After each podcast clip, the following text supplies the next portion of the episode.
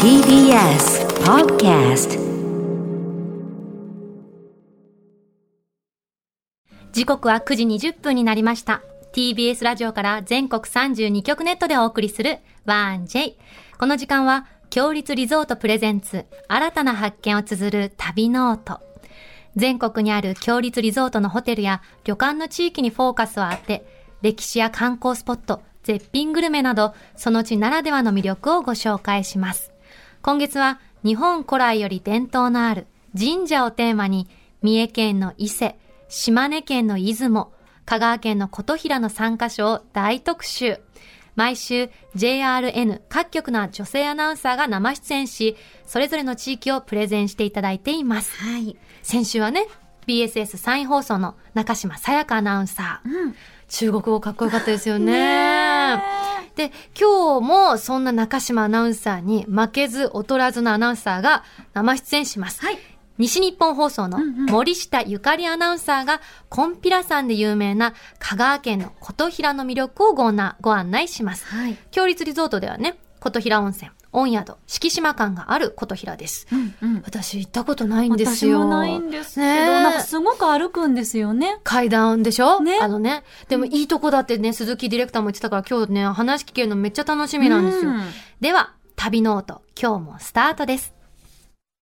今日の旅のコンシェルジュ、旅シェルジュをご紹介します。西日本放送の森下ゆかりアナウンサーです。森下さん、おはようございます。おはようございます。おますお名前が、はい。自由の優に香るって書いて、ゆかじゃなくてゆかりーさんなんですね。そうなんですよ。ねあの、よくね、ゆかと呼ばれるんですが、うんうんあの、もともと、里という字があったんです。あうん。母どのタはイミングで切ったんですか？これはですね、うんあのーお寺のご住職に相談に行った時に、あのご住職ご住職さんが、うん。まあ里があったらちょっと漢字的に語呂が悪いとうんうん。なりまして里を取ってしまいましてへーゆかでゆかりとなったんです。生まれる前ってことですよね。そうですそうです。生まれる 前の段階でそういうことがあったということで。おしゃれな名前ですよね。ありがとうございます。あと、こちらにね、いただいてる情報だと、西日本放送で NG なしのアナウンサーってあるんですけど、NG なし？そうですね。あの他のアナウンサーに比べて、まあ体を張ったものが多いと言い例えますか。ばどんな体を張られてるんですか？それがですね、あの、新人の頃に、うん。あの、ハロウィンの取材に行ったんですけど、あの、当時流行っていた仮装が、うん。あの、CM の三太郎って覚えてらっしゃいますか？はいはい。あの、うん桃太郎とか浦島太郎とか。そうです、そうですす。。その中の、あの、金太郎の格好をしなさいと言われましてちょっと。待って、女性ですよ。そうなんです。ねありがとうございます。え、やったんですか？やらされましたね。はい。ですとか、あの、ドッジボまだあール日本一の、うん。はい、小学生のチームに取材に行って、へーあの小学生たちにコテンパンにやられるという、なんかちょっと局の中では扱いが雑なんじゃないのかなと、最近、うすうすと感じております。いや、どんなこと、要求にも応じられる柔軟なアナウンサーということですよね。でもなんかわかる。私まだあと4秒ぐらいだけど、あの、なんかいじりたくなるっていうか、ちょっと ちょんちょんってちょっかい出したくなっちゃうキュートさがある。困った顔が見たいみたいな 気持ちになる。うん、かわいい。あと一つ気になるのが、はい、聞く人に笑顔と勇気を与える歌声の持ち主ってあるんですけど、こちらは？これはですね、あの、はいまずは聞いていただいた方が分かりやすいかなと思いますので、はい、はい。あ、歌ってくださるんですか？歌ってもよろしいでしょうか？ああお願いします。どうぞどうぞ。いきますね、はいあの、初めて披露する歌、歌ってもいいですか、ここでですか、全国放送で初披露。曲名は何でしょああ、人生に涙ありです。うはい、人生。では、お聞きいただきましょう。森下ゆかりさんで、ああ、人生に涙ありです。どうぞ。じゃん、じゃじゃじゃじゃん、じゃじゃじゃじゃ自分で言うんだじゃじゃじゃじゃじゃじゃじゃ面人生楽ありゃくもあるさ。止めていいかしら？すみません、すみません。あの、ありがとうございます。涙あの、あの、の TBS とは言いますが、あの、もう水戸黄門ですけど、ちょっと止め、止めちゃいますね。はらーななんでですかもう少し、もう少し披もう露させてください。すごい素敵だった。もう十分分かりきりましたよ。ねえ、たえちゃん。いや、はい、いい朝でした。すみません。全国放送なのにやってしまいましたね。うん、元気は与えてもらったかも。うん、うん、不思議な。なんか大丈夫だぞって言われたようなね。そうそう今日も元気に頑張れそうな気がする。うんうん励まされた気がしました。じゃあちょっと、う。ん、別のこと行こうかな。そうですね。あの、はい。もともとアナウンサー支部じゃな、なかったなんてお話を聞いたんですけど、本当ですか？そうですね、もともとあのテレビ業界には興味があったんですけど、うん。あの実家がお店をしておりまして、何屋さんですか？宝石店を。しておりまして、うんうん。あのまあ、お話の勉強がしたいなと思って、TBS のアナウンススクールに通っていたんです。えそのお話の勉強っていうのは、宝石店で役立てたいと思われたってことですか、そうですね、まあ、やはりあのお客さんの、なんていうんですかね、宝石の思いを伝えるといいますか。あのセールストークにつながるんじゃないかなと思いましじゃあて、宝石店の2代目をもしかしたらするかもしれなかったってことですか？そうですね、私へでー。4代目になります4代ね。目失礼しました。はいそうなんだ、い。えいえ。すごい。はい、ただ、その TBS のアナウンススクールで、うん。あの元 TBS アナの岡田康則アナウンサーですとか、うん。うん吉川美代子さんに、ほう。あのお話の、まあ、面白さっていうことを教えてもらって、で弊社にあの拾ってもらったという感じですね。吉川さんから教わったお話の面白さって何か覚えてることありますか？そうですね、まあ、やはり吉川さんとなると、うん。まあ、女子アナとは言われないようにしなさいよとはしつこく言われましたね。あ、女子とつかないアナウンサーってことですね。そうですね、女性アナウンサーと呼ばれるような仕事をしなさいと、これが一番印象的ですね。へえ。女子と女性だとやっぱり大人としてってことですかねうん。一人間としてってことですかうん、ね。私もそう解釈してます、まあ、最初のうちは、うんまあ、女子アナという感じでフレッシュさでもいいかもしれないんですけど、うんうんまあ、技術がこう伴ってきたら、うんうんまあ、女性、一人の大人の女性として扱われるようにしなさいということかなと思っています。うん実際アナウンサーやってみて今はどうですか？今はどうなんでしょうね。すごい一瞬にして渋い顔になりましたけど今。今アナウンサーになって何年目くらいですか？今、入社7年目になりましじゃた。あもう中堅ですね。そうですね、先輩と後輩の人数が大体同じぐらいになってきたので、うん。うん真ん中か楽し真ん中だと難しいんですか？楽しいんですかね？楽し、たの、うーん、でも今、あれ、あれラジオブースの方にうん。いろんな社員がおりますので、楽しくないとは言えないんですけど、ちょっと察してください。わかりました。察しました。でご出身はあの森下さんは広島っていうことなんですけど、はい。やっぱり何かあ香川に来てから違った文化とかびっくりした習慣とかってありますか、そうですね、あの、広島の私、尾道出身なので、うんうん、やはり、ラーメンがそうか。文化なんですね。ラーメン文化なんです。麺ただといえばラーメンなんですね。そうなんです。うんうんただやはり香川はうどん文化かなとうんうんうん。思いまして、どれぐらいうどんなんですか？これがですね、うん。あのー取材でみんなで食べるお昼は必ずうどん。何食べるではなくって、あのどこのうどん屋さんに行くっていう話から始まるんです。絶対うどんなんですか？ほぼほぼうどんです。で今はねなかなかできないんですけど、うん。あの飲み会の時などは締めはうどんに。ラーメンじゃなくて？はい。連れて行ってもらいますね。絶対一日一食は皆さん召し上がりますねうどん。そうですね、まあ、安いですし、美味しいですからね。へえ本当にソウルフードなんだな。そうですね。これまで失敗しちゃったことって何かあったりしますか？これがですね、はい。先日先日？うん。なんですが、何がありました？あのー他局なんですけど、ABC さんのラジオにちょっと出演させていただきまして、うんうん。あのー本当に申し訳ないんですけど、はい。東と西を逆に言ってしまいまして、どういうことあるですか？市をうん紹介するときに、うん。うん高松から見てどちらですか？って聞かれたときに、逆に言ってしまったんですよ。それは右と左が苦手ってことですか？ではなくてですね、これ、はい。あのもう言い訳になってしまうんですけど、はいはい。あの香川はうん。北側に海があるんです。うん。北に海。はい、はい。そうですね。ただまあ、地元の広島も、うん。大学のあった神奈川の関東の方も、南に海がありますよね。うんうん。はあ。なのでちょっと方向感覚がわからなくなってしまうという。海で海を基準にしてるってことですね。そうなんです。いやこれね、ちょっと裏の裏ではなく逆を言ってしまいまして、本当にあのここで ABC の浦川アナウンサー、申し訳ございませんでました。さかのそれを TBS ラジオから謝るという。すみません使わせていただきましたはい、ありがとうございます。あの、ツイッターで栗柄さんから、はいはい素敵なアナウンサーの方、しかも水戸黄門、一瞬で好きになりましたって来てますよ。あもうありがとうございます。やっぱあの歌声で掴まれちゃったんですね。うん、わかります。す大丈夫です。ありがとうございます。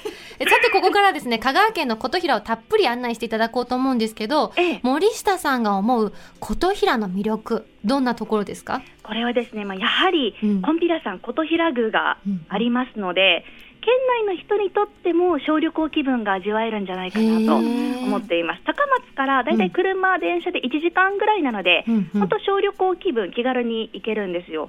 ただ、香川出身の人に聞きますと、まあ、コンピラ山というのは決して特別なものではなくって、あって当たり前、身近にある、まあ、存在、それだけ根付いているものなのかなと思っています。で昔から観光地でしたので、うん町の人たちのおもてなしの文化が根付いてるんですよ。うんえ、森下さんも住まれてから行かれたことありますか？はい、よく行きますね。取材でも行きますし、まあ、やはり他県から友達がやってきたら、コンピラさん、琴平にへ連れて行きますね。そんな琴平を代表するのがやっぱり琴平宮ですよね。そうですねこ。ちらどんな神社ですか？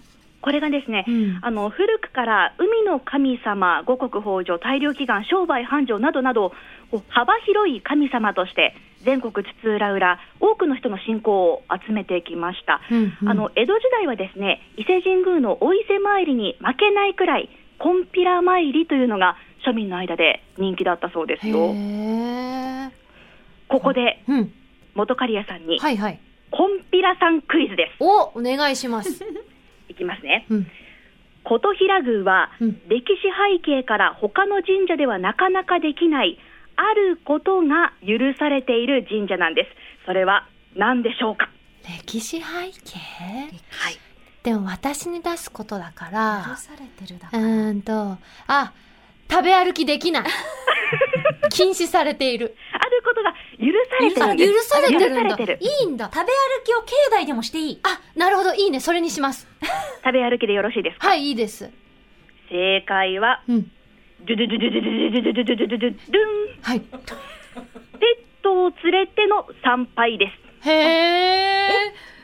い犬をとか、ね、猫とそうです。まあの犬を連れて行ってもいいということでこれがですね、あの江戸の昔飼い犬がコンピラ参りをしていたと言われてるんです。うんえ、あの飼い犬そうなんです。コンピラ参りの袋を首にかけまして、がうんうんあのコンピラ参りに行けない飼い主に代わって犬が行っていたということで、でこの袋にはあの初穂料といいまして神様にお供えするお金と、あの道中の食費が入っていまして、犬は旅人からこう旅人へと連れられて、うんうん。街道街道筋の人々に世話をされてコンピラまでお参りをしていたということですね。面白いね、うん。やっぱり階段があれだけあるからってことですかね。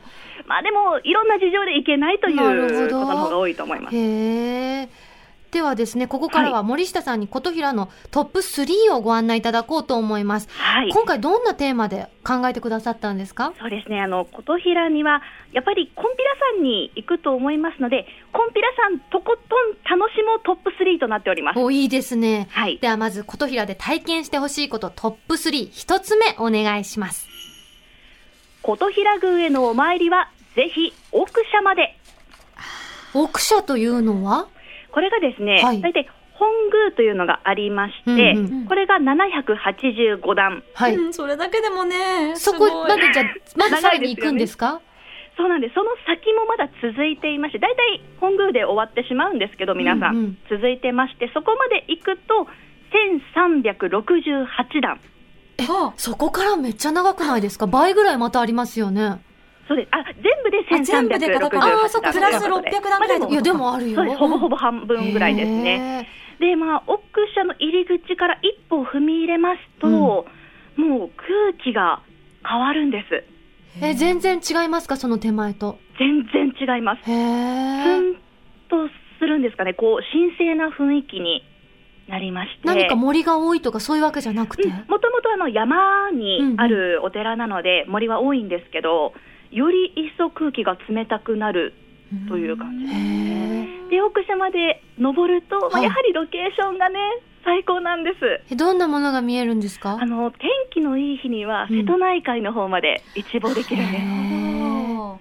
讃岐富士も見えるってなんかで読んだなあそうですねねそうですね。ね。見える場合もありますね。ただですね下りは必ず足が笑ってしまいます。ですよね、これだけあったらね、1368段降りなきゃいけないんですもんね。うんいや一泊してこうかな私途中でやっぱりね、ね休みたい。休みたいよね そうです。あの資生堂パーラーさんもありますので、上椿というところもあるので、は食べながらね。い、そこで食べてという感じですね。そう考えるとさやっぱり参道の近くにさ温泉宿あるからさ、そういうところに泊まっておきたいなって気持ちあるよね。ね。足の笑いのためにも。そう ですね。ゆっくり休んだ方が、よりね、いあの、気持ちにも余裕も。持てそうですよね。うんうんうん。あの敷島館さんあの足湯もあるので、あそうだ。無料足湯ありますよ。ね。ぜひ足湯で足の疲れ取ってみてください。では続いて琴平で体験してほしいことトップ32つ目お願いしますコンピラさんでうどん打ち体験おおーそんなことが。できるんです。あのコンピラさんの参道のだいたい入り口あたりにですね、うん中野うどん学校琴平校というのがありまして、あのうどん打ち体験の授業が行われてるんです。授業が？はい。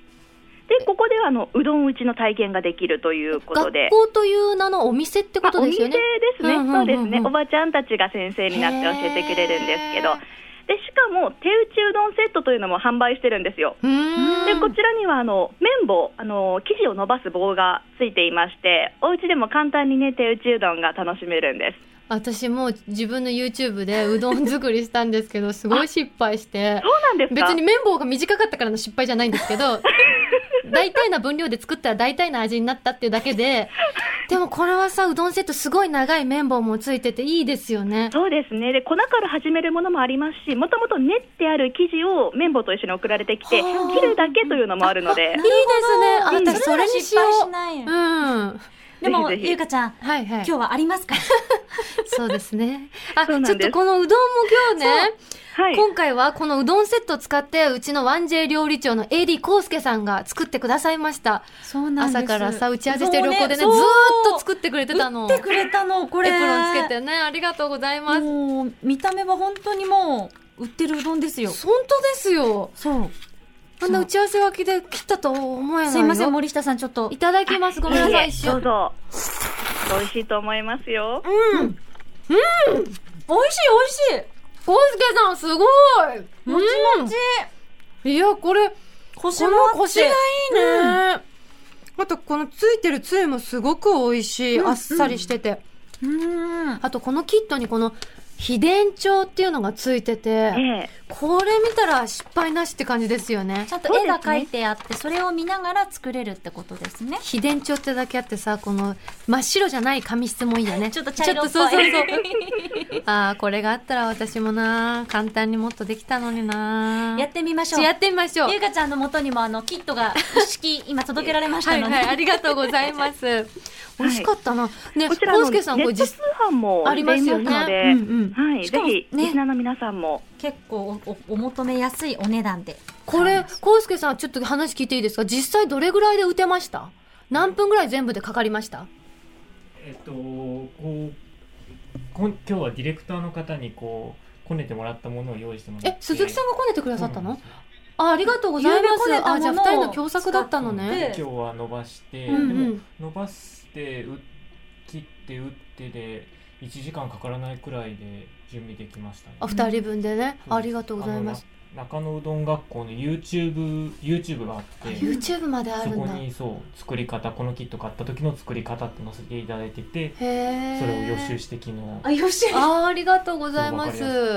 あじゃあ思ったより簡単なんだな、ありがとうコウスケさん、えー、そうかそうか。通販で購入できるそうです、はい。では最後琴平で体験してほしいことトップ33つ目お願いしますお土産には歌舞伎ののぼりを使った小物、カバンを。これめちゃくちゃ可愛いですよごね覧になりました。は私もね、持ってるんいえ持ってですけど。るんですか、持ってます。何色ですか？私は緑をベースにしたオレンジとかいろんな色が、鮮やかな色だ、入っていますね。いいな。これがですね、あの、はい。4代続くうん。讃岐のり染めの染め物屋さん、吉野家さんで販売されています。うんうん。このさ讃岐のり染めというのが香川の伝統的工芸品でして、うん。あのもち米で作られた糊をあの染めない部分に型に沿って塗って藍亀につけたり刷毛で染めたりするんですがこの吉野家さんというのがこんぴら歌舞伎うんうん。あの琴平あのこんぴらさんの方にはこんぴら歌舞伎というのが来てまして、うんうん。上り作りを第1回の公演から担当されてるんです。でこの上りというのはあのー東京の歌舞伎座にも立っていますよね。うんうんあの役者さんの名前が書かれたりとか、うん。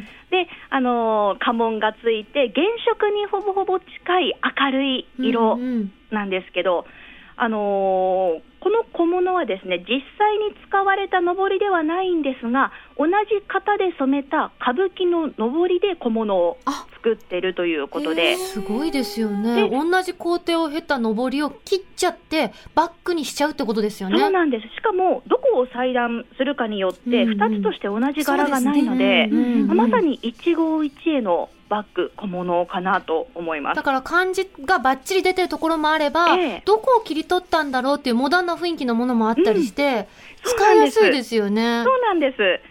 で、まあ、もともと上りというのが、あの、役者さんですとか、うんうん関係者さんの気持ちを高ぶるように作られたものりますよね、なのであれは本当に。持っているだけで、うん自分も心が華やぐと言いますか。うんうんあじゃあゆうかちゃんもやっぱり女優の気持ちが騒ぐわけですね。すっごい騒ぎます。だからここの、あの、けあの、コンピラさんの中に、ええ金丸座であってるんですかね、読み方。そうです。金丸座という歌舞が伎。見れますよね、春に。ええあそこすっごい行きたいと思いました。あのぜひ、今ちょっと改修工事中なんですが、うんうんうんあの日本最古の小屋なので、芝居小屋なので、ぜもうひ行かれてみてください。さ、提灯のライトでいい雰囲気なんですよね。そうですね。いや、最高だったな。美味しかったし。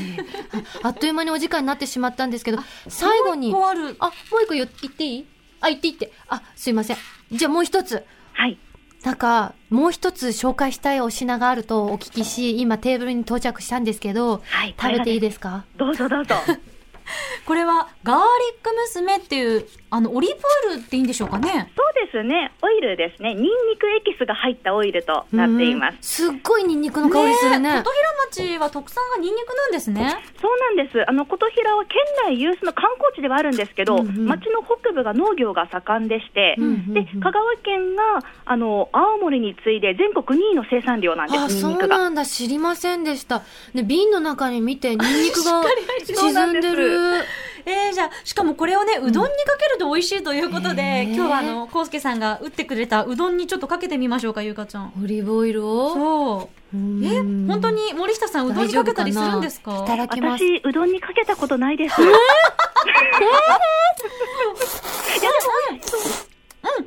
でもね、うん。美味しいよ。うん。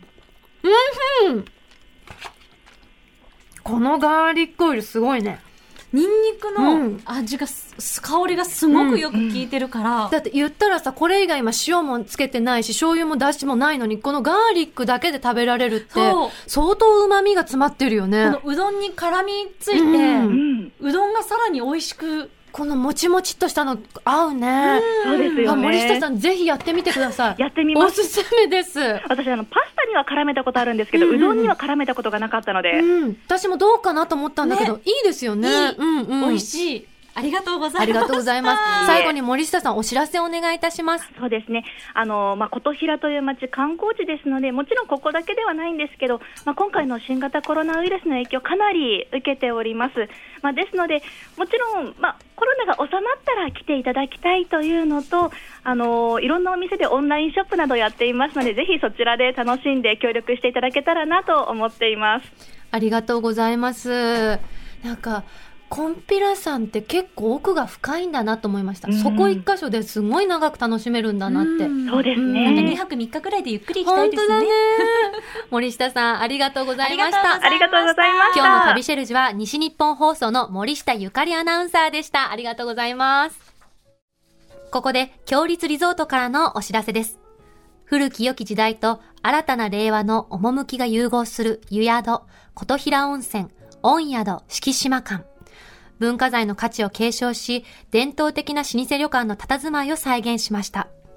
琴平宮へ続く参道、表参道に面した立地で、参拝や食べ歩きなど、風情あふれるコンピラの街並みをお楽しみいただけます。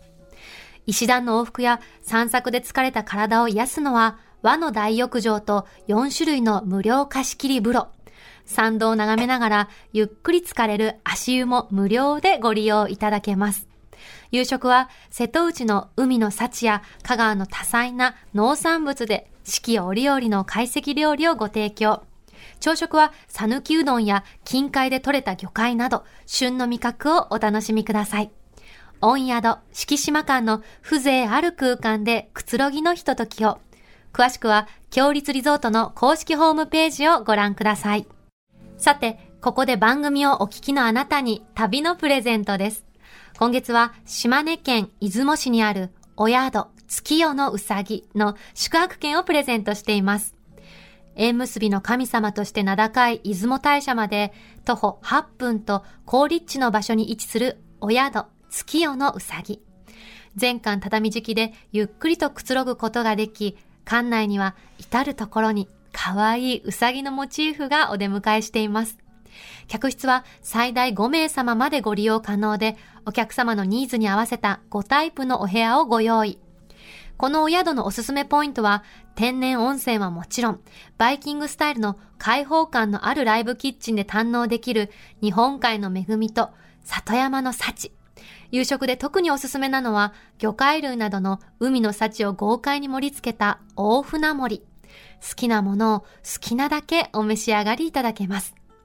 朝食も種類豊富なメニューをご用意し、5種の海鮮を使った漁師丼が人気です。そんなお宿、月夜のうさぎのペア宿泊券を一組2名様にプレゼントいたします。ご希望の方はインターネットで TBS ラジオ公式サイト内、旅ノオトのページにプレゼント応募フォームがありますので、そこから必要事項をご記入の上ご応募ください。締め切りは6月30日水曜日までとなっております。たくさんのご応募お待ちしております。なお、当選者は発送をもって代えさせていただきます。さて、旅ノオトではあなたからのメッセージをお待ちしています。え今日ご紹介した伊勢、出雲、琴平の思い出はもちろん、共立リゾートのホテルや旅館にご宿泊された方の感想もぜひお寄せください。メールは 1j.1j.jp 1j.1j.jp です。そして来週の旅シェルジュは俳優の高橋秀樹さんです。今年で俳優生活60周年を迎えた秀樹さんにこれまでのお仕事の話、そして旅の思い出をたっぷり伺います。